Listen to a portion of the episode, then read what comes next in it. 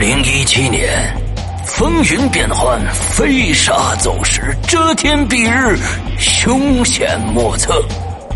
五个自认聪明伶俐、可爱帅气、中二无敌的自命不凡的家伙，借着天时地利人和的狗屎运优势，干出了胆大包天、胆大包地、胆大包世界、胆大包宇宙，大大小小三十二个骗局。他本身是贼，却和警察合作，攻破无法打开的保险箱的道具，居然是黄豆。整垮情敌的跨国公司，就是开一家游戏公司。一具干尸，一卷画轴，一堆碎瓷片，却和王羲之有关。还有谁？还有谁？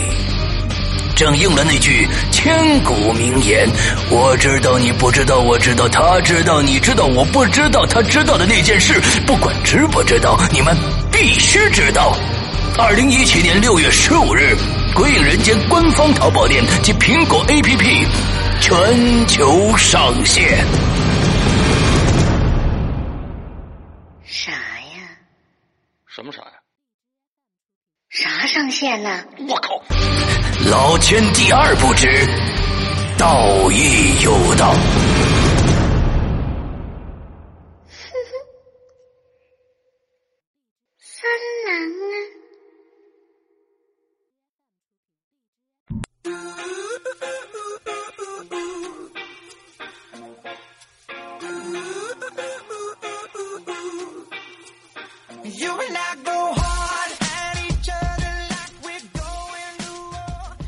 各位听众，大家好，欢迎收听影留言，我是我是谁呢？我是青灯吧。嗯，好，青灯。那我也是青灯。这个是这样子的啊，今天呢，我们看时间啊，我们看时间，呃因为我们那是一个非常随性的节目啊。呃呃，如果我们呢没得说了，我们就接着引留言；我们要是还有的说呢，我们就聊一期啊。聊什么呢？这个前一段时间啊，呃，应该差不多快有一个月了。嗯哼，呃，我们该听的的都听了。最对该听的也都听了，最新的一一个这个我们的《鬼影重重》的这个故事啊，《咒之洞》已经结束了。呃，听这个鬼友们一直在说啊，我也接到过私信说你你们还做不做这个《咒之洞》最新《咒之洞》这个解密的这个事儿了？我呢，我就没搭理这茬儿，因为什么呢？我是觉得呀。这这挺挺挺挺好明白的了，它不跟那个结界一样，上一个故事啊，结界它不跟结界一样。那结界这个故事呢，实在是太难懂了，我都不懂，不是我懂是，散的。这结界整个都是散的嘛，赵之洞这个好像就是，它它是一条很明确的一条故事线，其实。哎，所以呢，我就没想做，但是呢，好像还是有有各种各样的鬼友呢，还是要求说给我们说说啊，没听懂。我们今天呢，用这个这个引留言的时间呢，跟大家再再聊一下整个的这个创作过程啊，整个的创作过程。啊、大家也知道，就是我们呃，其实第一集的故事啊，是什么时候开始的呢？是咱们三月二十一号晚上开始的。嗯。三月二十一号是我们《鬼影人间》五周年的庆典活动，而在这庆典活动的最后一个小时的时候，我们是压轴戏，也就是过了十二点以后的一个压轴压轴大戏，就是呃好一年多没有更新的《鬼影重重》重新啊再次面试啊啊完之后呢，这个我就现场把《咒之洞》的第一集在现场，当时呃咱们那个还没播呢啊，咱们的这个其他的平台还没播呢，我现场又说了一遍，我现场说了一遍，好像是第二天这个故事才《鬼影重重》才上线的。嗯、那我当时这是一个现场直播的一个状态。当时写这个故事的时候呢，呃，就跟我以前的一些状态是一样的。我呢会把这个故事按照我想象的一个方法，我肯定会往后面想一想这个故事该怎么办。呃，有没有可发展性啊？就是说到最后能不能写出一个挺好玩的一个故事来？那么，OK，、我想的其实是这一个楼里边，呃，这咒之洞，咒之洞嘛，呃，我我想的其实是这个这个这这块土地被诅咒了，完之后呢，你不管住进去什么人，呃，都要完蛋。根本就咒怨对哎，对有点有点有有有点咒怨的感觉。我、嗯因为咱们其实这个《鬼影人间》里边啊，虽然叫《鬼影人间》，但是有真鬼的确实太少了。我们现在做的故事有真鬼的太少了，有很多人呢就喜欢这口。之后呢，我想，嗯哎，这次咱们要不然做一个真鬼的的故事吧？我是这么想的，我是这么想的。嗯之后呢，就就塑造了这样的一个浙江啊丁栅镇啊，这确实都是有的。我在我在写第对一集的时候丁栅镇是存在的哎，我我我在写第一集的时候，我是呃嗯查了很多的地理地理东西，我就找了这么一个镇子，因为这个镇子的名字非常有趣。完了，另外呢，前不着村儿后前不着村后不着店儿的。完了之后呢，就在一个那个那个那个位置上，哎，我觉得这个挺有趣的。完了之后呢，就造了这么一样一栋楼。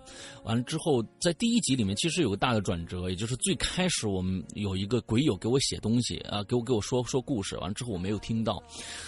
之后这个大大反转再再迁到后面去，这个故事两个两个人啊，一一个是什么方来着？我都忘了，嗯，还嗯，呃郭芳哎啊，郭芳对，郭芳，郭呃芳，郭芳，啊和赵亮这两个人，对都在赵之洞里边，他们俩是没有关系的，但是都发生了一些稀奇古怪的事情。哎，这是我的第一集放出来之后呢，呃，其实现在可能是因为嗯隔的时间太长了，完、之后可能这一次的投稿没有以前那么那么的踊跃。以前我记得，呃，到达高峰的时候，一一次投稿能达到二十篇。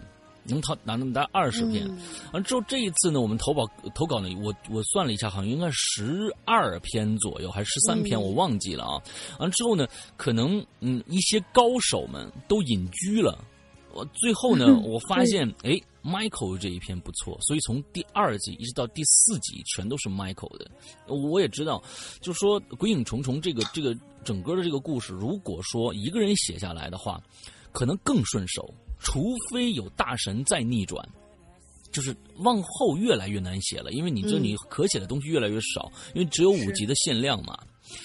所以到了第二集一开始，哎，我觉得这个他的他，因为他给我写了后几集的他他的想法，他的想法。之后，其实我们最后一集笑天猫的这个大反转，其实可以跟大家说是架构在 Michael 的这个整个的大的这样的一个构架上面的，才去去修改过来的一个故事。那么，呃，他最开始跟我写的就是说五周年《鬼影人间》，他想写一个把《鬼影人间》就是吞噬所有鬼友的这样的一个一个一个一个结尾。我说，哎，这个。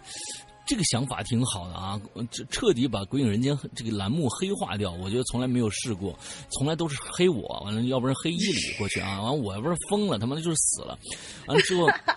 啊，完了之后我说，哎，黑《鬼影人间》这第一次啊，五周年，我说，哎，那可以啊，你写来写写来看一看。那么，其实，在整个这个这个这个写作过程当中呢，从第二集开始一直到第四集，其实就是在不断不断修改、修正，呃的一个过程当中。其实，因为大家你要知道，就是说，你一个故事在你的脑子里边，你似乎想明白了，落到笔上去的时候，其实你还没想明白。你你会边写就会觉得哎不对，这个想法不对，因为因为有有一些地方就觉得不不合理，不合理那就改，一改的话就就发现我靠，那最后我想写的东西就不成立了。就是嗯其实，在每一次修改的过程当中，我们都是非常非常痛苦的。尤其是 Michael 当时啊，啊，我我的要求是非常高的。完了之后呢，我看到一篇文说 Michael 这个不行，你哪儿哪儿哪儿不行。完了之后你要去改，你要去修改。Michael 非常的辛苦那一段时间。完了之后，呃，因为他他人也有工作嘛，因为笑天猫也有工作啊，各种各样，人家不是专职写手。完了之后呢，呃他的想法就是我在五周年的时候想写一个特别好的故事送给送给鬼影。那我觉得 Michael 从第二集到第四集做的非常的好，之后呃一一直想到了。因为这一次的难度，写作难度最高的难度，并不是说我怎么把这个故事写通，而是这个形式。这个形式是最后我每一次的《鬼影人间》呃，每有每一次的《鬼影重重》，我们都想尝试一个新的形式，在这一个咒之洞里边尝试一个新的形式。什么形式？大家我不知道你想想到了没有啊？就是所有的故事讲述者都是本人。也就是说，我讲我的故事，龙鳞讲龙鳞的故事，最后发现龙鳞讲龙鳞的故事，我讲我的故事，可能不不具备把这个故事讲得更完善、更有趣，所以我们又加入了一个人，就是青灯。青灯用一个什么样的是方法呢？就是录音笔记，就是录音笔记。所以在这里边，我们尝试一个新的方法，但这个方法加大了所有的写作难度。不信大家试试，因为这里面没有对话了。这里面没有对话了。比如说，我在讲一个故事的时候，我说：“我说，我那天看到青灯了。”哦，这青灯跟我说：“他他这里面就没有角色扮演了。”我不能说，青灯说：“是杨哥，那那你有病啊，对吧？啊，那你有病啊？就只能说那天，哎，对，那天青灯跟我说：“是杨哥，你还是用你的本声来说，因为是你在给别人讲。”你你在讲别人别人的故事时候，你从来不会就是用再变一个声音，山哥，你那你真的有病了啊！完之后，你你只能说是用你的方式去讲述。那么你讲述的方式一定是你你的主视角，你的主视角讲述完了，每一个人主视角讲述完，这个拼凑成一个故事，这个其实是最大的难度。因为这个，我觉得可能在我第一集和第二集已经定性了。第一集就是我在一直在讲述一个其他的故事，之后呢？从第二集，Michael 彻底把这个故事定型了，也就是说主视角讲述。从第三集的开始，我和 Michael 觉得，我说不对，这里面可能要加入一个人，就要加入一个人，有可能把青灯加进来啊，青灯加进来，完了之后，可能青灯青灯是一个什么样的身份？我们他这个身份主要起到一个什么样的作用？完了之后，一直往后讲，一直往后讲，那。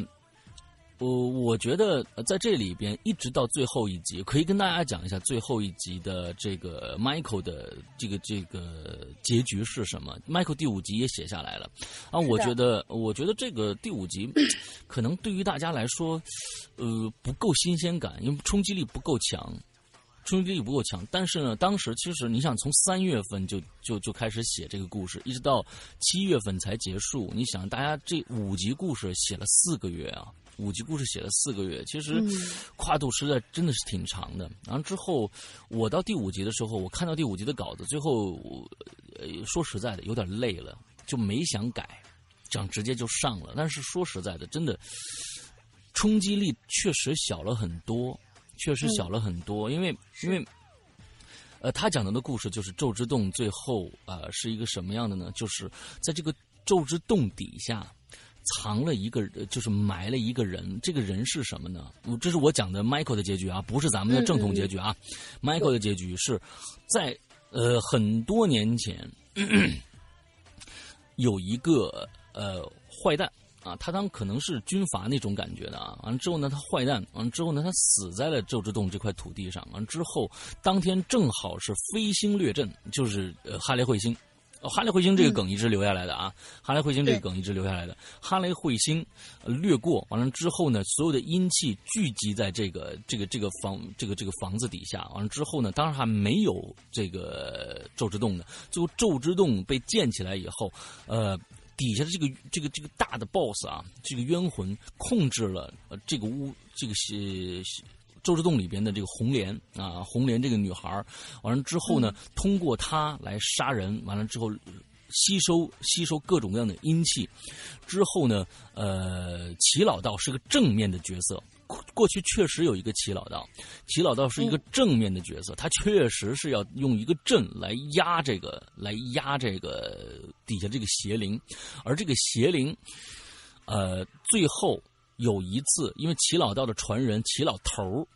把郭芳给放了，因为这个咒，这个这个大阵里边有一个问题，就是只要进入咒之洞，就必须死。如果不死的话，这个阵就破掉了。所以当时齐老头已经没有任何的力量，他其实也没有什么道法，就是一直在守这个阵。完了之后呢，他就想说。这个女孩实在太可怜了，不要再让再让她在这个这个镇里边再活下去了。所以她把郭芳暗示了一句：“你赶紧走吧。”郭芳就真的走了，这个镇就破掉了，这个镇就破掉了。所以呢，呃，才发生了后面的就是说，整个这个呃底下那个大的大的这个这个这个大 boss 上来勾引这个红莲的魂儿啊，红莲的魂儿确实是克制这个镇的一个阵法的一个关键人物，就是他必须死，他确实是自杀的。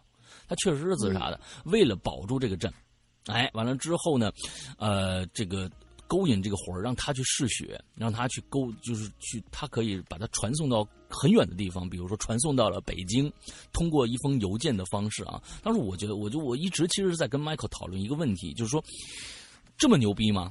就是就是这个问题，其实我一直在困扰我啊。就是说通通过邮件这个方式传传递这样的一个冤魂过来，这么牛逼吗？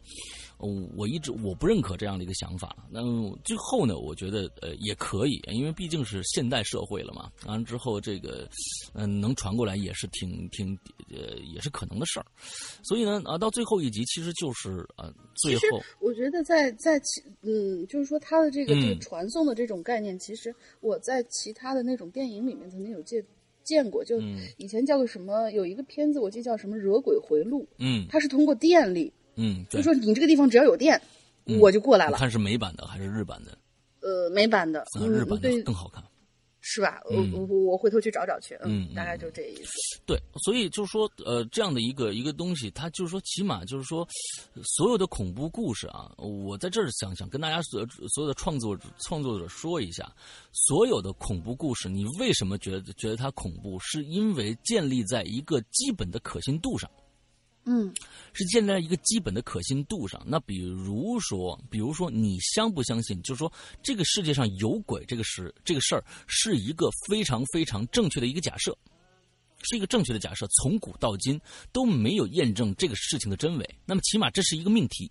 有没有鬼这个东西是一个命题？你可以说它有，也可以说它没有。那起码这是一个成立的一个东西，放在这边之后，这个鬼能干什么？哎，这就是高端的了。那么有的时候，为什么像像咒怨啊，它是又通通过怨灵，完了接着接着又来一个，就是说过去非常牛逼的一个叫鬼来电。嗯，哎，鬼来电这个从最开始的架构就是告诉你，通过手机这个鬼可以控制你，完他用了一些小小的事例来让你觉得这件事情在那个。那个空间里边是真实的，所以你有了有可信度，起码你看电影在觉得他那个在那个那个世界里面是真实的，所以你才去全情投入的去看这个电影，你才有了代入感。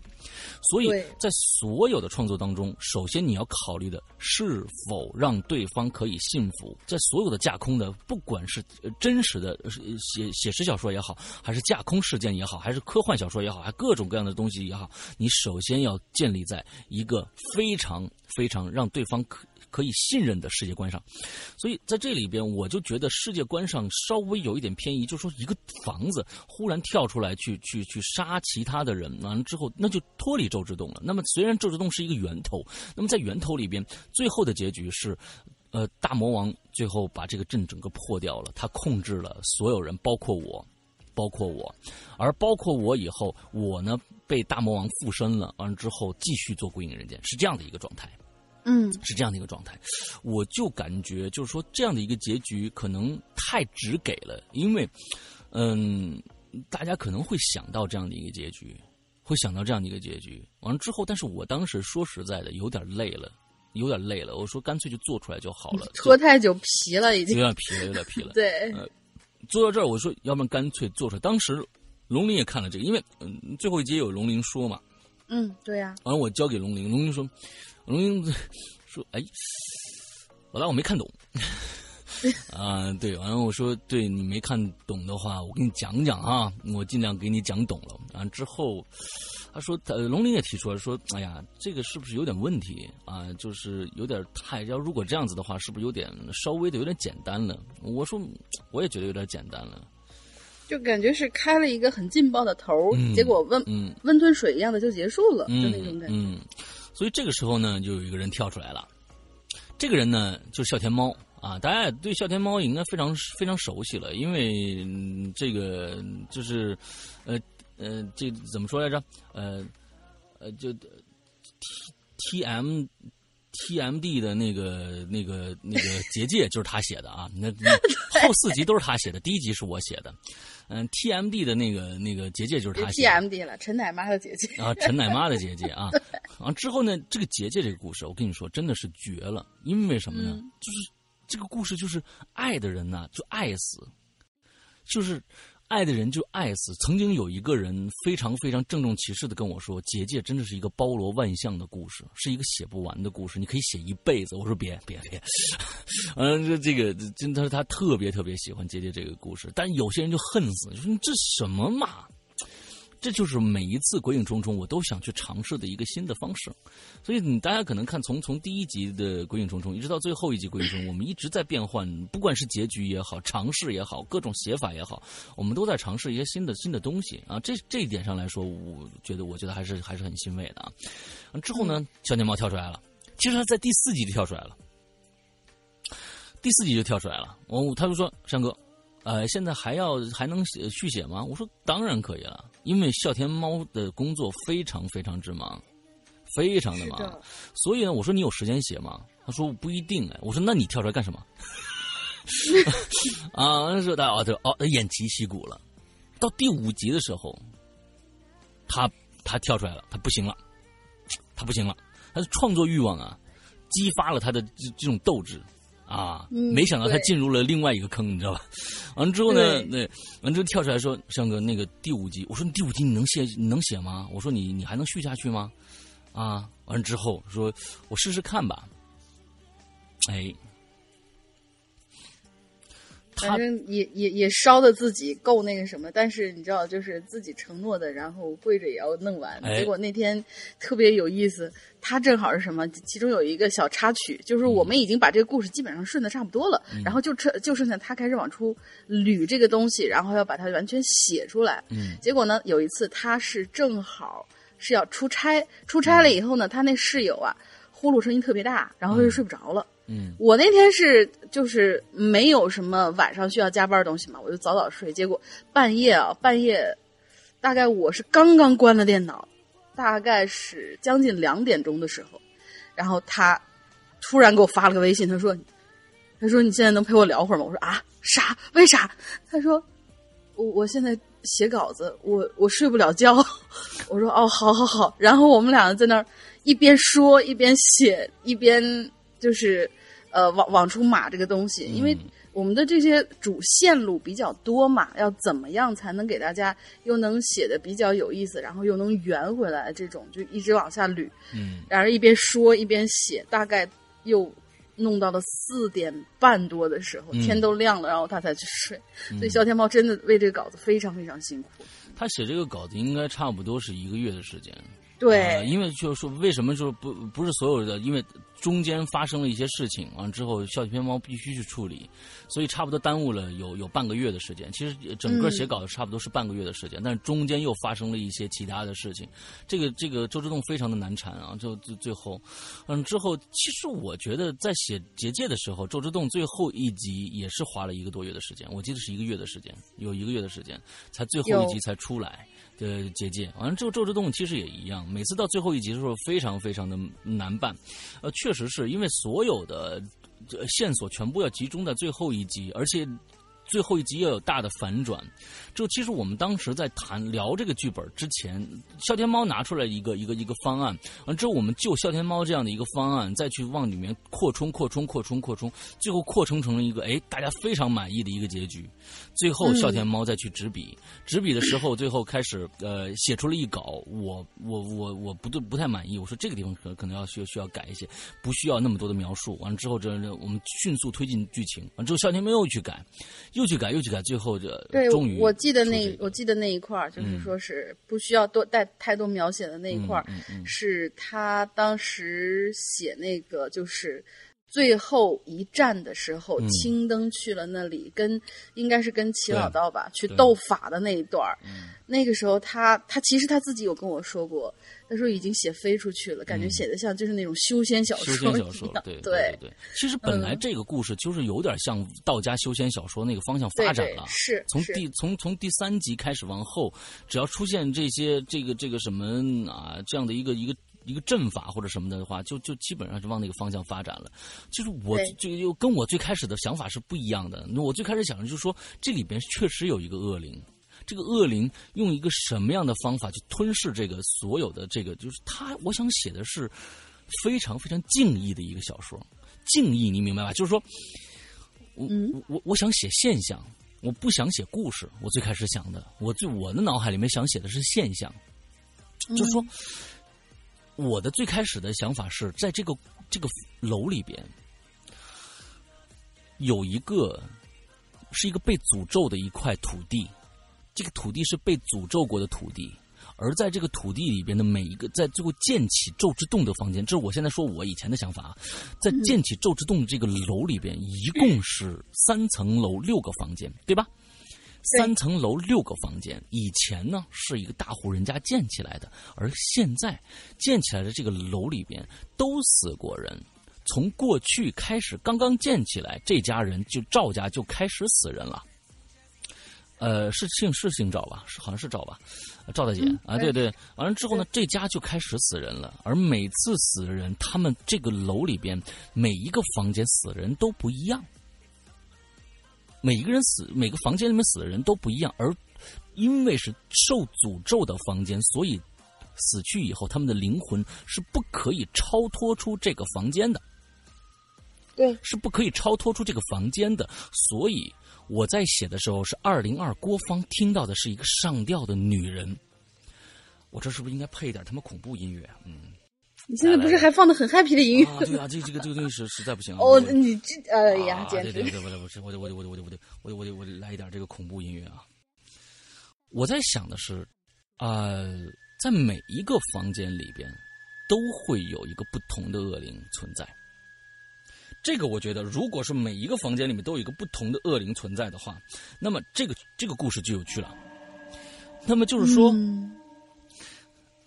你住进这个房间里面，你发现的是一个上吊的女人，而而在另外一个房间，我当时写只写了一栋、一个、两个、三个、四个四个房间，二楼住的是赵亮和这个呃郭芳，赵亮已经死了，赵亮已经死了。完了之后呢，三楼住的是齐老头。在三零二还是三零一，我忘了。完了，楼下是住的房东赵大姐。嗯，那么所有人其实每天都能看到这个房间里专属的鬼魂。最后是什么样的呢？我的我的设想，以我的设想是有一个主人公，这个主人公可能就是郭芳，这个主人公就是郭芳。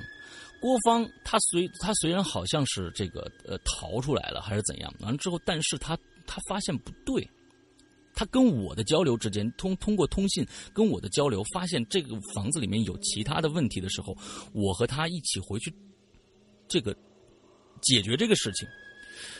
我是因为可能鬼影人间的目的啊，要加一点加一点材料进去，完了之后呢，但是进入这个房间以后，我发现不对以后。我们是一种仿我，我在我脑海里面是一个非常敬意。怎么说敬意呢？在以后的，就是一直在调查这个房间，是一种采访式的一个一个一个感觉。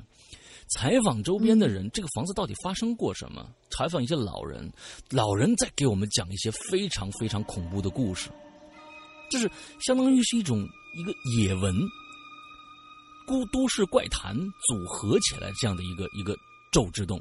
我是想的是这个样子的。但是最后从从第二集开始，他就往这个修仙的方向发展了。而其实我就呃，最后我觉得，其实《咒之洞》最后一集反过来最大最大的一个梗，我觉得最大最大的一个梗就是在于谁是最坏的人。嗯，我觉得这一点上来说，呃，笑田猫把这个整个故事盘活了，就是说。呃，对他其实从 Michael 的那个稿子里面，其实当时可能 Michael 写的时候只是作为元素随意的放进去了而已，可能就是当时，呃，那个老大两老大跟 Michael 两个人一起把这个稿子是就这么就说，哎，这个需要加一个这个东西，这个需要加一个东西，但是这个东西放在里边，它其实之间的那些联系，最后被笑千猫提出来了，提出来以后说是，哎。这是一个很好的梗啊，为什么我们不延续写呢？嗯，是他发现的这个东西，这个东西就是当时青灯的语音笔记。嗯嗯，语音笔记里边，呃，最后一集大家可能 到最后一段就是三个人现身之前的最后一段青灯的那那一段语音，其实大家可能其实是一个混剪，呃，是一个几集的混剪，大家可能我不知道注意没注意啊，是前几集青灯说的话的一个混剪。对，呃，之后呃，呃，待会儿再说一个更更加令人令人惊奇的事儿啊，最后再说，那是一个制作背后的一个事情。嗯，啊，你知道我要说什么是吧？呃，好吧。嗯，之后呃，我在想，就是说，嗯，他最后这个故事写到的是，我觉得有两个反转。第一个反转就是说。最开始是在故事里面的释阳要告诉大家整个故事的来龙去脉，我到底是一个怎么样的一个是一回事儿，齐老道是一个什么样的一个人。那么用我最后的一个用一个鬼影在人间的一个手法，完了之后，我来讲述童年时候的一个恐怖故事，之后把整个的这个这个前因起码交代清楚了。之后，我觉得这个地方当时我一听这个，我觉得非常有料，就是说我和青灯，我和龙鳞吵起来了。哎，这件事情我觉得非常有趣。我和龙鳞吵起来了之后呢，因为这件事是已已已经是后周之动的事儿了，已经是不是前周之动的事儿，是后周之动事儿。就是在第四集戛然而止之后，我回来了，我们都安安全全的回来的。这样的一个前提下，我和龙鳞发生了一个极大的一个冲突。也就是说，我和龙鳞谁是坏人？对。那么第一个，龙鳞说我就是。齐老道，我就是最坏人，我把所有人都害死了。而我说龙鳞是大家最可能经常看到的一种一种一种，而且会很相信的一种结尾，就是说这都是龙鳞的幻想，这都是龙鳞的幻想。这跟这个国产恐怖片，国产恐怖片 啊，国产恐怖片，我们拿龙标的，哎，国产恐怖片的一个套路。哎，龙鳞是一个非常非常这个怎么着的人啊？就是蛇精病。我把所有人都害死了以后，然后怪别人。哎，对，这是一个一个一个一个桥段。接着，嗯，没想到的是，青灯才是最大的 boss。青灯才是最大 boss。青灯其实是呃，他也是运气好。他最开始呢，本身就是一个道家的修为者，他的师傅教了他一些呃皮毛的东西。他呢，自己是天分非常的高的一个人，就跟这个过去那个伏地魔一样啊，嗯，哎，对吧？对吧？啊，他是一个学院的，但是他天分非常非常的高，他破了很多的禁忌。那么从第二集开始，就有一个呃，第三集开始，青灯就说过，在他三年前有一个同事死在龙骨里边了。其实那个龙骨那个桥段，第三集是我改过来的，是我改的龙骨。他死在龙骨里面，那那个那个桥段是我加进去的。之后他死在龙骨里面那个桥段，其实到最后一个又一个反转，龙骨的死那个同事是他害死的。对，他只是觉得好玩儿。这是他青灯是一个纯恶的人，是一个纯恶的人，就是呃人之初性本恶的一个人。完了之后呢，他希望用用一些他吸想吸收更多更多的灵魂的能量，来成就他自己。之后呢，他在寻寻觅觅，寻寻觅觅。最开始，他是从他的口吻上来说，他说最开始也不过是啊两三个宅男而已。也就是说呢，他曾经用他的肉身去吸引过宅男。大家自己想啊，这是我想象的。对对对。啊，这个嗯，脑补吧。想想啊，想想啊。对，可以可以可以。青灯的肉身，呃，对。呃，他去吸引过两个宅男，把这些宅男都害死了。那他他也曾经提过龙骨，也曾经提过提提过电脑机箱啊，电脑机箱，那可能他都害过。但是我觉得这个太无聊了，太少了，不这个东西我我干到什么时候才行啊？他其实也想用一个要要一个不死之身，或者是他的法术可以可以呃统治更多的人啊，他是这样的一个想法。那么最后呢，就发现有有有有，每天有一天发现了《鬼影人间》这么一个栏目。啊，完之后呢，还发现里面这里面呢有一个非常蠢的一个主播叫龙玲。嗯，对。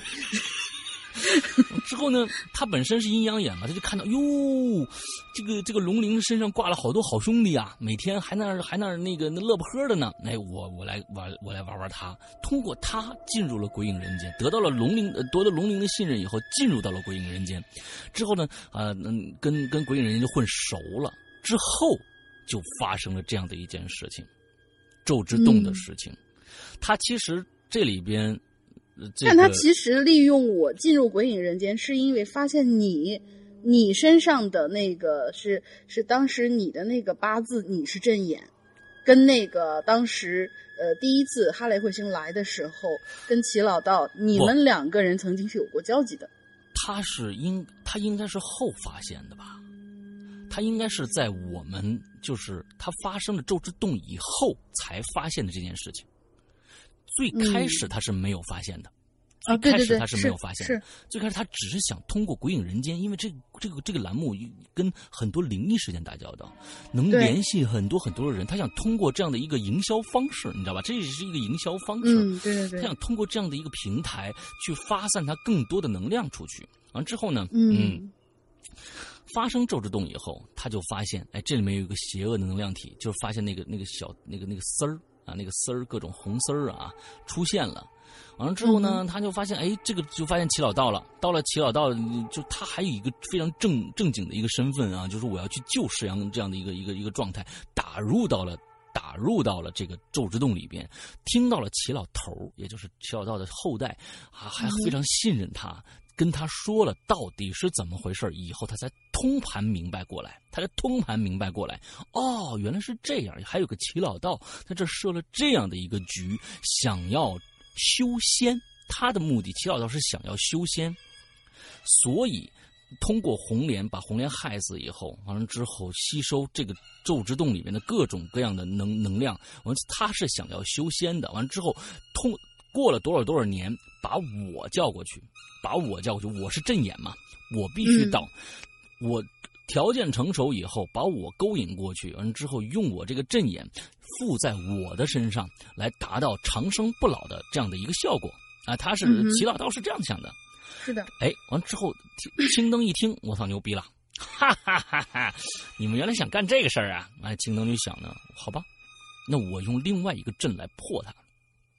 最后，青正青灯把整个咒之洞全部吞噬掉了，用他的用他的法力，把他把祈祷祈祷头的祈祷道的这个阵。破坏掉，完之后把咒之洞吞吞噬进去，把所有人吞噬进去，吞噬到他的体内，吞噬到他体内。其实最后他说：“我是刘石阳，我是青，我是龙鳞，我是青灯，我是咒之洞，我就是咒之洞。”其实他把所有人都吞噬到他的体内里面去了。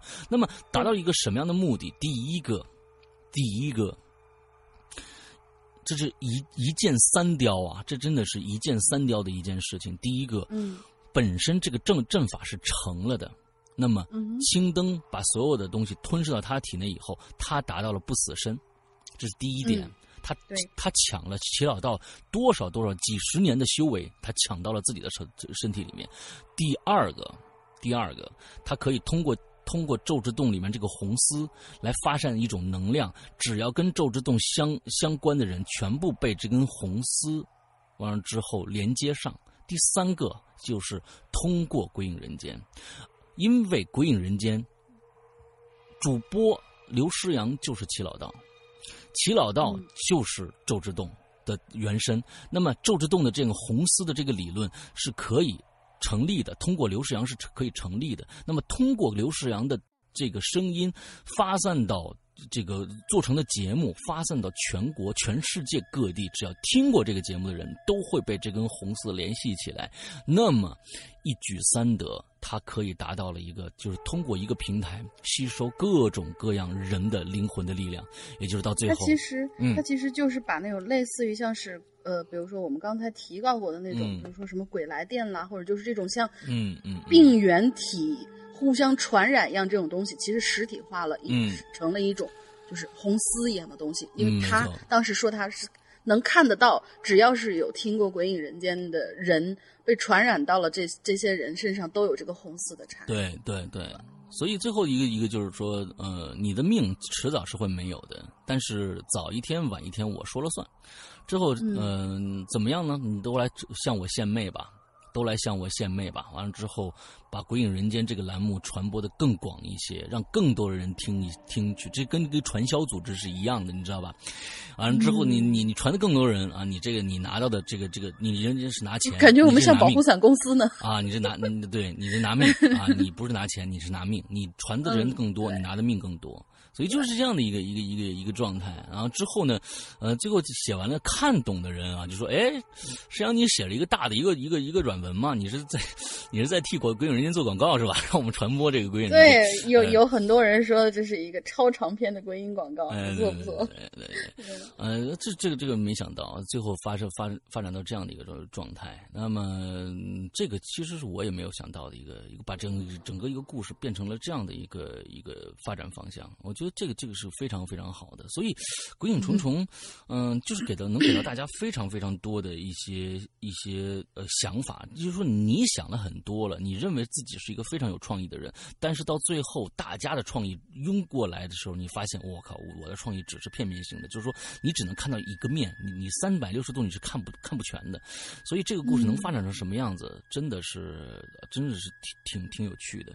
所以我也在想，有很多的朋友在在跟我说啊，说，嗯，你能不能把集数放开？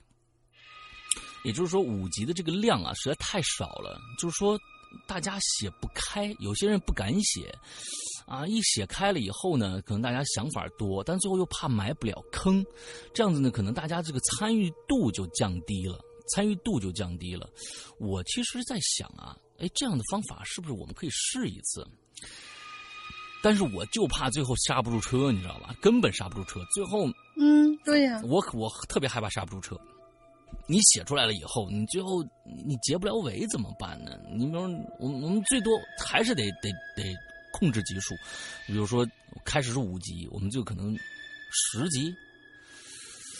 我觉得五级特别合适，这个这个东西我也觉得五级特别的合适啊，而且就是那种所有的剧情都很紧凑，然后又就给人亮点连连的那种感觉，我觉得就是。听起来也不累，对，但是拖到十集吧，就觉得里面有很多肯定可能是可有可无的一些比较冗长的细节，必须要填充进来。嗯，那就真的是五集我们都做了半年，十集我估计我们一年。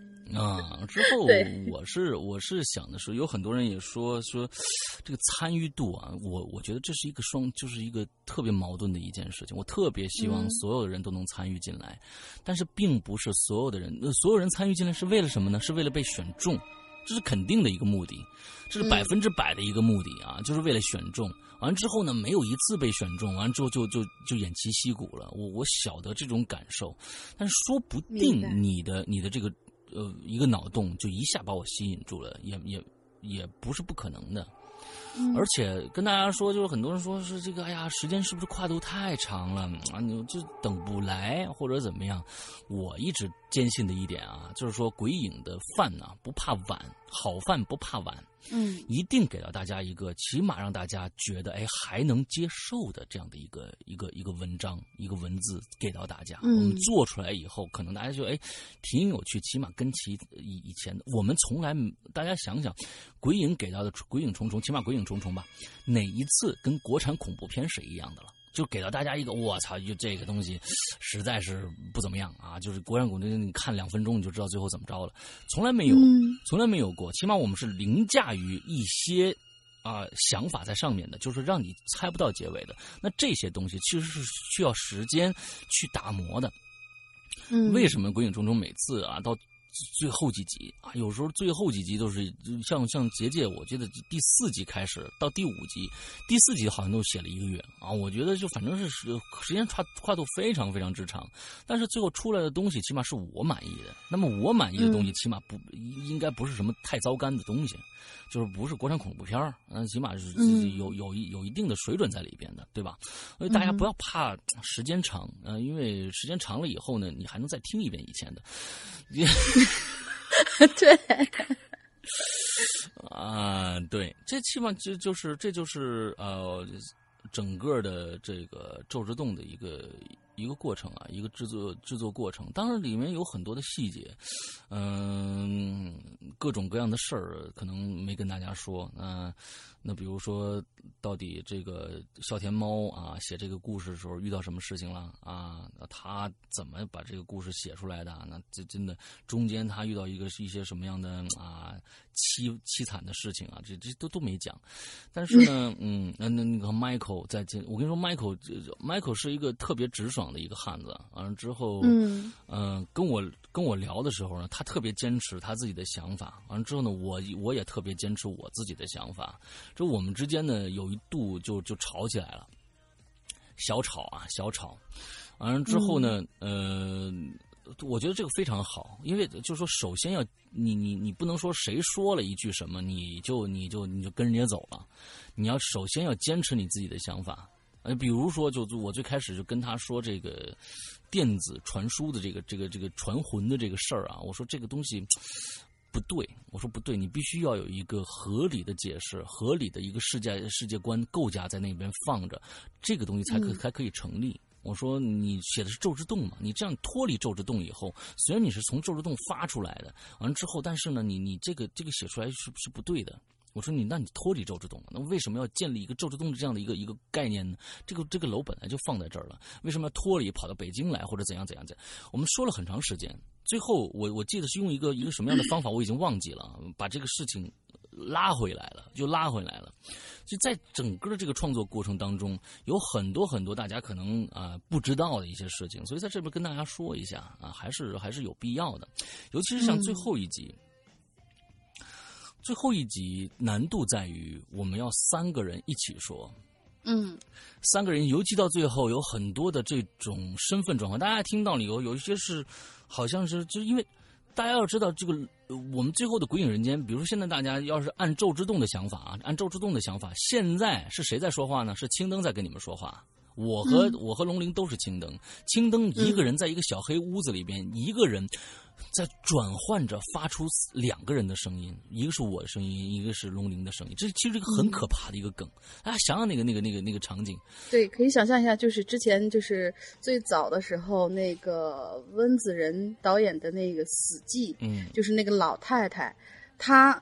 是一个富裕者，她怎么能发出这些小孩的声音呢？她把这些小孩全吃了。嗯，吃了以后，就是说那个吃一个人，一截舌头就长到他嘴里，他就能发出那个小孩的声音。嗯，就是一个很恐怖的一一一个感觉，大家可以想象一下。所以，呃，对，完了之后，呃，这个东西是太太难了。就是说，最开始，呃，这个笑天猫也在担心这一点。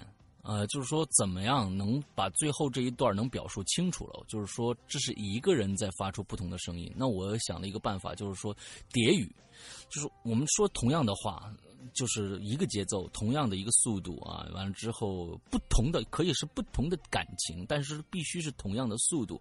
完了最后就叠化，叠叠出另外一个人来，这样的一个方式。那么最后，最后就说这样的一个方式可以，但是最后落到一个一个人的问题上，青灯。青灯的问题上，就是青灯，青灯，我可可以大跟大家说一下啊，青灯是一个传奇性的人物，他呢曾经学过播音主持的，嗯，对，但是呢，他是学学的是 CCTV 那一套啊，对，新闻播音那那种感觉的。各位听众大家好，欢迎收听，呃，欢迎收看晚间新闻啊，他是这样的一个一个状态啊，完之后呢，呃，我一想啊，那怎么办啊？呃，那就那一点点来吧，一点点来吧。那么那几天呢，大家其实可以听前四集，包括这个第五集里面不是还有青灯的前面一段话吗？他到了呃这个丁大正怎么着怎么着了，他还可以听到他严重的鼻音，他感冒了。哎呀，我说这可怎么办呢？因为前一个一个月就是改稿子，后后半个月呢就是录音，你知道吧？就是开始等等等这个青灯的鼻子，开始等青灯的鼻子。等完鼻子差不多了，完了之后呢，录了一鼻子过来，嗯，就是一鼻子。我发现不行，就就就真的是一鼻子。但是青灯为了最后的那一段，真特别特别下辛苦。他他想要找到那种，因为大段大段有他的台词，他是要有女王范儿的。对，嗯，然后就是找我，他说。大林，我不行。我说啊，咋？然后我们两个就在哦，一直就是怎么讲？我说就是带他给他磨合，然后他给我录。光我知道的，某一天下午，他集中起来把所有的东西录，就是我跟他说完以后，他录。他在录音笔里边大概录了有七十多条，嗯，真的有七十多条，嗯，非常不容易，秦总。对，所以其实，嗯啊，对我们。呃，跟我忽然想到这一点啊，就是说你只要努力了，就一定会见成果的。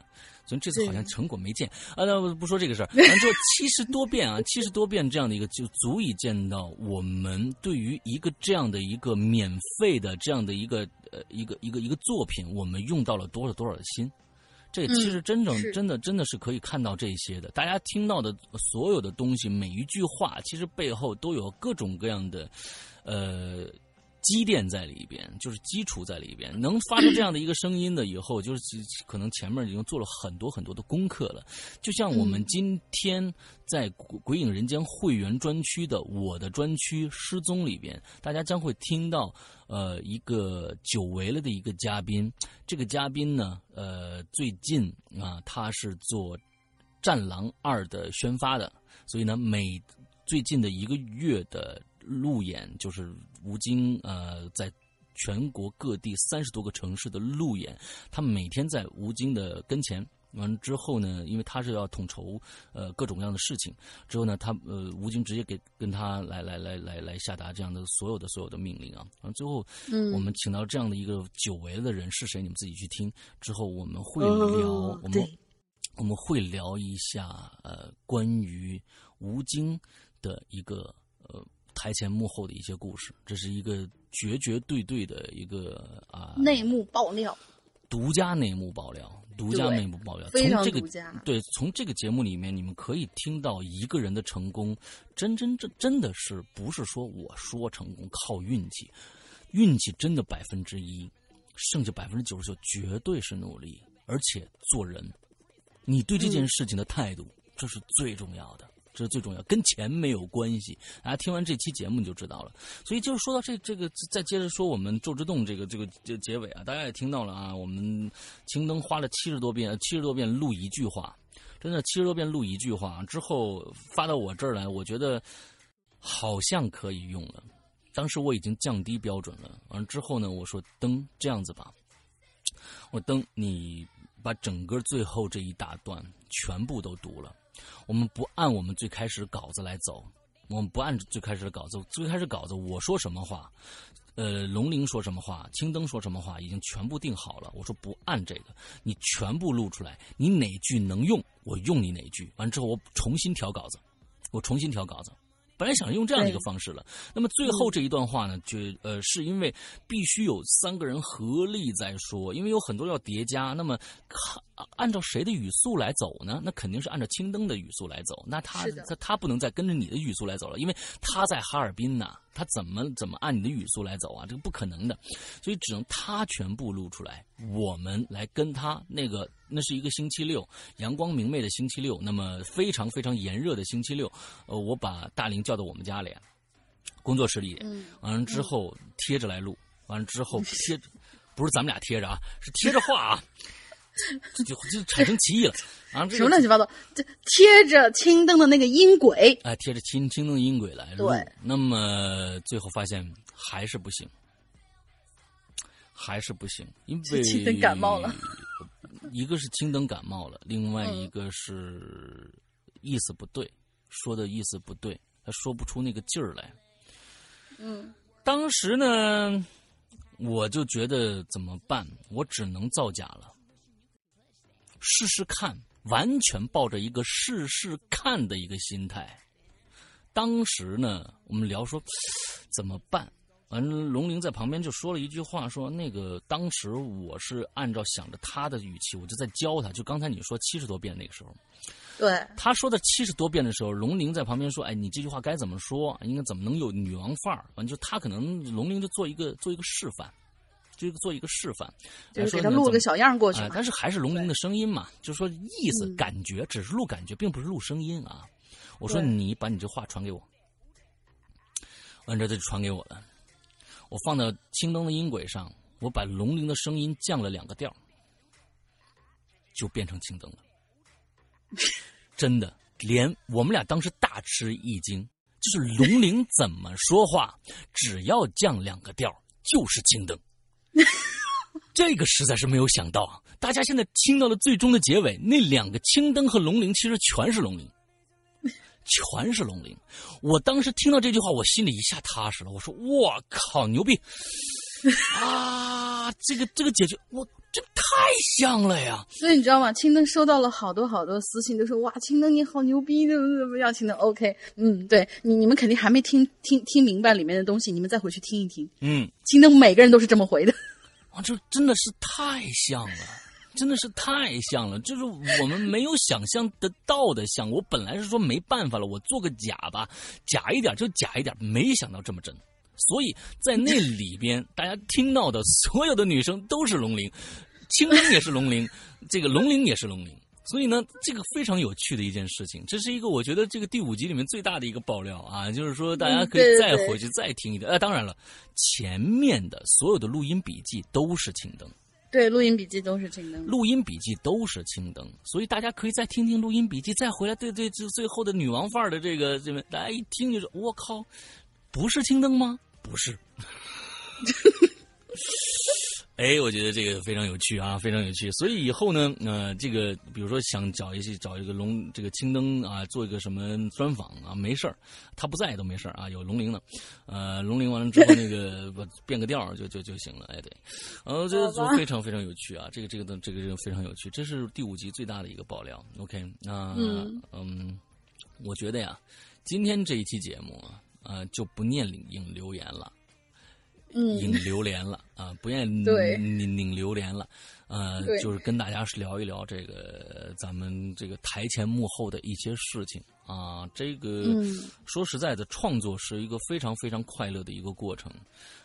呃，我也希望以后呢，更多的人能加入到《鬼影重重》的续写当中来。那当然，嗯，呃，《鬼影重重》为什么那么慢，出的那么慢？有很多人在在在在说你们这个啊，我就喜欢听这个在人间，我就喜欢听重重，多有多有趣啊！然后之后我你们出怎么出的那么慢啊？你写一个试试啊！真的，就是说，这这个这个东西啊，嗯，首先我。《鬼影人间》是一个向听众负责的一个栏目，它不能就是说烂大街，因为创作这个过这个过程是一个最痛苦的过程。因为首先咱们就咱们就拿《战狼》来比，咱们就说《战狼》，《战狼》第二集哇。嗯，我们的预测应该是上五十亿的，现在虽然是四十三亿，今天变成四十四亿了。那呃，应该是上五十亿的，五十五亿之内，五十五亿左右吧，这样的一个一个数值。因为可以跟大家再做个广告啊，《战狼》的广告，就是《战狼》从十八号开始，《战狼》最开始 IMAX 没谈下来，因为大家当时的 IMAX 觉得，呃，这个建军大业啊是特别政府的一个一个政府扶持工程，一定会怎么样怎么样的。完了之后，建军大业一就给。给了建军大业吧，IMAX，而嗯，现在发生了一件事情，这是 IMAX 中国第一次做这样的事情，增加战狼的 IMAX 场。其实，其实我觉得这个从从商业上来说是一个非常做对的决定，但是从人性上来说，我觉得特别恶心啊。好，不说这个事儿。是呃呃，所以从 十八号开始，大家都知道就行。从这个星期星期六开始，星期六开始，呃，全国所有的 IMAX 院线将增加战狼的 IMAX 场。那么增加 IMAX 场就是是意味着票房还会有小幅度的增加。那么。就像就像这样的一个呃一个一个一个东西，那么我已经五十亿了。大家其实想的时候不是，大家其实想的是占那个吴京现在多牛逼，但是吴京想的是他在。我觉得吴京说过一句话，大家听听这句话，这是我呃呃这个今天在失踪里边呃将会讲，就是我们那位嘉宾讲到的吴京说到的一句话，我在这边跟大家共勉一下。这句话说的太牛逼了，我觉得这是真的一个一个拿得起放得下的一个男人说的一句话。这句话希望大家所有人、所有人、世界上的所有人都应该去珍惜这句话。这句话是什么？有人问吴京：“你你怎么看待《战狼二》？你这么高的票房，你觉得它应该是多少多少钱？”吴京说。在《战狼二》没有上映之前，它是无价的，它是无价的。但当《战狼二》一上映，《战狼二》已经是一个结束了。它更它已经是意味着是一个结束了。嗯，在之前没有上映之前，我要把这个《战狼》我的这个作品打磨的。起码是我最满意的，我最纠结的，我我我最最让我让让我满意的一个一个作品，它是无价无价之宝。上映以后，他跟我就可能就我已经不在乎他了，因为又是一个新的开始了，是一个新的开始了。所以这句话大家去想一想，大家去想一想，这就是一个面对自己作品最重要的一个呃怎么说呢？一个态度。那就跟就跟呃，你说的《战狼三》怎么办？如果我我相信以现在中国网民的一个素质，《战狼三》稍微的票房不好一点，一一众的这种这种各种各样的奚落，你知道吧？这是绝对的。这就是做当艺人，当艺人可能应该就是要要承担这样的一个一个一个一个事情啊，就是说啊，我要承担，就是说别人别人说我不好啊，别人怎么说我不好，我都要承担着。但是其实说实在的，嗯。成与败在于你自己，不在于别人。你如果对得起你自己的话，别人怎么说无所谓。就跟现在呃，咱们现在鬼影做的东西，起码我我要让要要对得起。对得起我自己，在下一个呃这个鬼影重重出来之前，在下一个鬼影在人间出来之前，我起码要知道这个故事到底是一个什么样的一个一个一个一个素质的，不能说是随便我拉一个人来聊，那鬼影人间早就完蛋了。你们也不会每天揪着我说，这是老大这个鬼影在人间怎么还不更啊？老大那个鬼影重重怎么还不更啊？你们不会了，因为你们早就离开了，因为这个东西就不好听了。随便找一个人的话，所以我也希望在以后的作品当中，呃，呃，大家要习惯鬼影的拖，嗯。其实鬼影也没怎么拖。说实在的啊，你每个每个星期啊，五年了，周一引留言，周周五、周日，对吧？周三起码隔周能基本上能更一个在人间，对不对？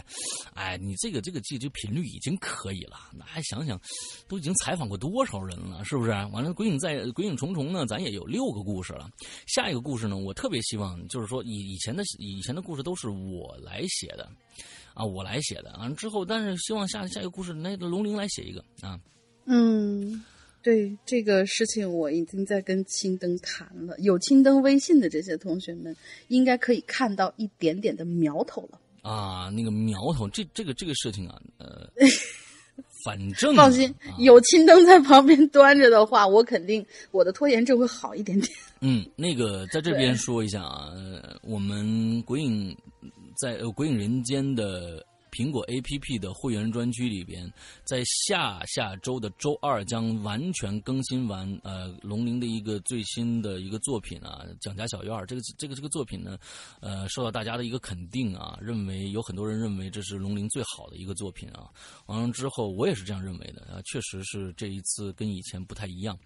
完了之后呢，也希望大家呢可以去马上就更新完了，下个星期二就更新完了。那么，呃，也会在呃。会员专区里面保持一段日子啊，保持一段日子的这个存在。那么在最近去购买呃会员的都能听到这个故事，对，都能听到这个故事。嗯，那么真正上架淘宝啊，上架淘宝和这个 A P P 的普通的会员的这个这个上架的时候。估计应该在一个半月以后，估计应该在一个半月以后才会正式上架。那么在这一个半月之前，只要上架淘宝以后，这个故事就在会员专区就不见了。如但是你在这之前买的话，这个故事就属于你了，永远属于你了。即使你明年不续费，这个故事也会属于你的。哎，所以就是说，呃，大概是这个样子，所以这个故事非常非常的好，嗯，大家可以去听一下。这个故事，我觉得它的结构非常有趣，它不是一个顺序的一个一个，它是一直在各种各样时段的一个交错，最后拼成一个一个。一个这样的一个故事，我觉得结构非常有趣。一一口气听完，就是说是你呃，真的是呃，那些攒肥党是其实是很聪明的。嗯，就你一开始听，比如说你真的是出一集听一集的话，哎，有可能前面说什么，怎么怎么又跑出来一个？它的细节上面很多，至少有五条以上的线。嗯嗯嗯。就是最后对最后往出一点一点一点给给给你往回倒，真的是到最后一集了，你才会发现哦，他他这个是一个倒叙，嗯，就是大倒叙是一个，嗯嗯，OK，那个 OK，那基本上今天的我们的节目就差不多就这么着吧。啊，呃，今天没有留言啊，今天是解答各种各样没听懂周之洞的人的一个疑问啊，从头到尾给大家捋一遍这个故事啊，创作的过程，还有一些里边的一些内幕啊。好，OK，那行吧，那今天就差不多呃这么着了啊，跟我们哎，今天有进群密码吗？还沿用上一期的吧？沿用上一期的，不不不不，咱们今天这样吧，嗯嗯，老大来说一个进群密码吧，还是要有进群密码的，啊，我觉得我们就一个简单的吧，我们在宙之洞里边，这个青灯到底是谁？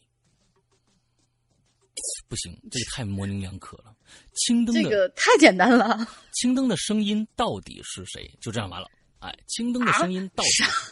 青灯的声音到底是谁？嗯，这样子就就差不多吧。就是呃呃，好好吧，这吧这样吧。青灯的声音到底是谁？这是今天我们报的最大的一个料了，应该应该所有人都听到了。对，啊，青灯的声音到底是谁？OK，好，那我再把群号再把群号念一下：二四二幺八九七三八，二四二幺八九七三八，就直接搜这个号就 OK 了。OK，好，所以呢，今天也希望大家能去支持我们的良心的会员专区，日日更新的会员专区啊。呃，但是你又必须有苹果设备。那么，如果想加入我们的会员呢？呃，首先现在跟大家好消息，利好消息是，你们你们可以直接听到四个长篇故事。第一个长篇故事《屌丝道士》第一卷，第二个长篇故事《高智商放高智商犯罪》第三部，这很多人想听的《高智商犯罪》第三部，还有一个《屌丝道士》第二卷，还有一个我最喜欢的故事《失控的全集》。失控二十七集，每一集一个小时，二十七个小时的故事，大家想一想，这是多么牛逼的一个一个东西！这些这些所有的故事都是在我的呃。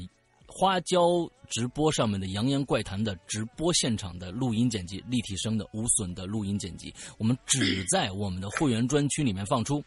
呃，这只是其中的一小部分，我们会员专区的一小部分福利，还有更多更多好听的东西，比如说我的专区、龙鳞的专区，还有嗯怪藏啊，还有怪藏这样的一个一个东西啊，还有我们每就是最新的长篇剧场，这个长篇剧场可能在免费平台，比如说。这个这个这个这个现在更新的《冥婚》是我们呃去年七月呃去年五月份开始更的，在会员专区就开始更了，而现在在免费平台刚刚听得到，对不对？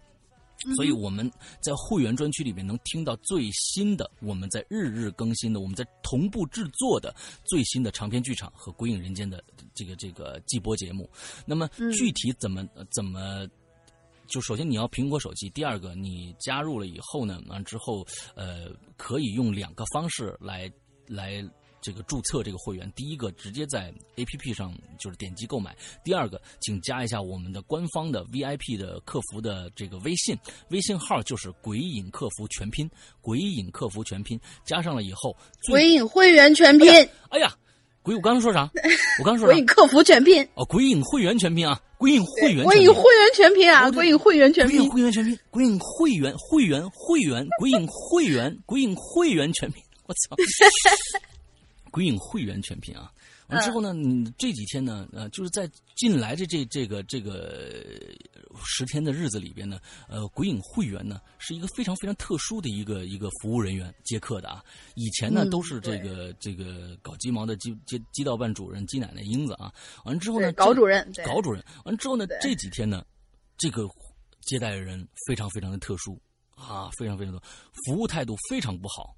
完了之后呢，呃，这个呃还有什么？啊，有时候还不一定回你，啊，因为他在干活完，因为这个人呢，是他还给大家讲故事，你还惹不起。嗯，那个人就是我，你知道吧？啊，因为这几天英子要出去出国旅游，所以呢，我暂且就要接过来这个啊客服的这个活儿。啊！但是你不不要就是想到就是说啊，我加你，咱们俩聊聊天儿，哈哈哈。嗯，你要不加会员，我不加你。嗯，啊，那完了之后呃，加鬼影会员全拼哦，啊，加这个就可以购买。那你你一定要在备注上注明我要购买会员，要不然没人理你啊！真的，你必须备注上不不备注我要购买会员这样的一个东西。对，因为我们这个号其实它它不是一个闲聊号，这真的就是一个服务号。对，就是。然后这个服务。号是每次都要给大家，比如说负责所有的会员的一些生活起居啊，不是不是生活起居，嗯，就是说是比如说消呃最新的这些消息的通知啦，还有一些比如说是有些要续费，有些要购买节目，嗯，真的是很忙很忙，真的是没有空去私聊的那种，所以你要写清楚，你要加会员，这样才有可能通过。对，所以最近几天，如果说有人加会员啊，通过我们这个节目知道了要去加会员，发现我怎么请求那么半天你不通过我呀？没办没没，英子肯定基本上是两个小时之内啊，人家也有工作的，你不要去觉得人家有工作，基本上两个小时之内就能通过你。我呢？可能会晚一点，基本上可能会处在晚上的时间或者中午的吃饭的时间来通过大家或者跟大家这个解答一下事情，因为毕竟这个我得给大家做故事，要不然大家听什么呀，是吧？大家理解一下，哎，基本上是这样的一个状态。OK，那么今天的节目就到这儿结束了，祝大家这一周快乐开心，拜拜，拜拜，是鬼影会员哦，鬼影会员哦，对。鬼影会员，你们不要想那个词儿了，那个词儿我已经忘了。鬼影会员全拼哦。鬼影鬼影会员全拼，嗯。OK，拜拜，拜拜。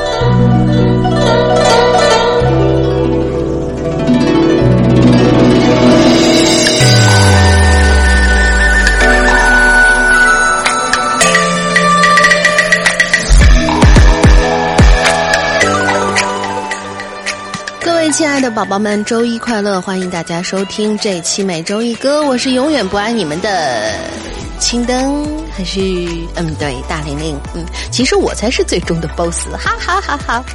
但其实呢，熟悉我跟青灯掌柜声音的同学是能够听出很多若有似无的差别的，所以。所以我们这次的每周一歌的歌曲名字呢，就叫《若有似无》。这首歌呢，是我们一位非常有才的、曾经参加过《中国好声音》的鬼友斑马先生原创的歌曲，并且呢，他这首歌的所属的独立摇滚风格的专辑《Who's Band》九月份就要发行了。而同时呢，在网易云音乐和虾米音乐也会同时发布数字版。那么，我们现在就来听一下这首《若有似无》的试听版。大家如果喜欢的话呢，到时候可以关注一下正式版实体 CD 的发布，支持正版哦。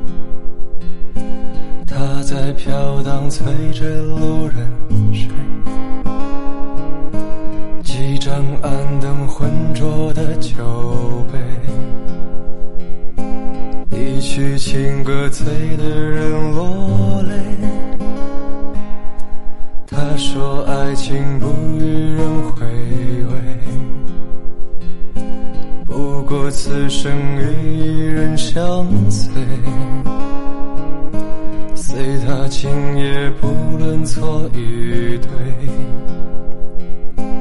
过了此生，忘了他的美。若今生值得在岁月中前往他的泪，若欲望在黑暗中贪睡。爱里面前人总是会选择贪杯，若有似无的爱情很美。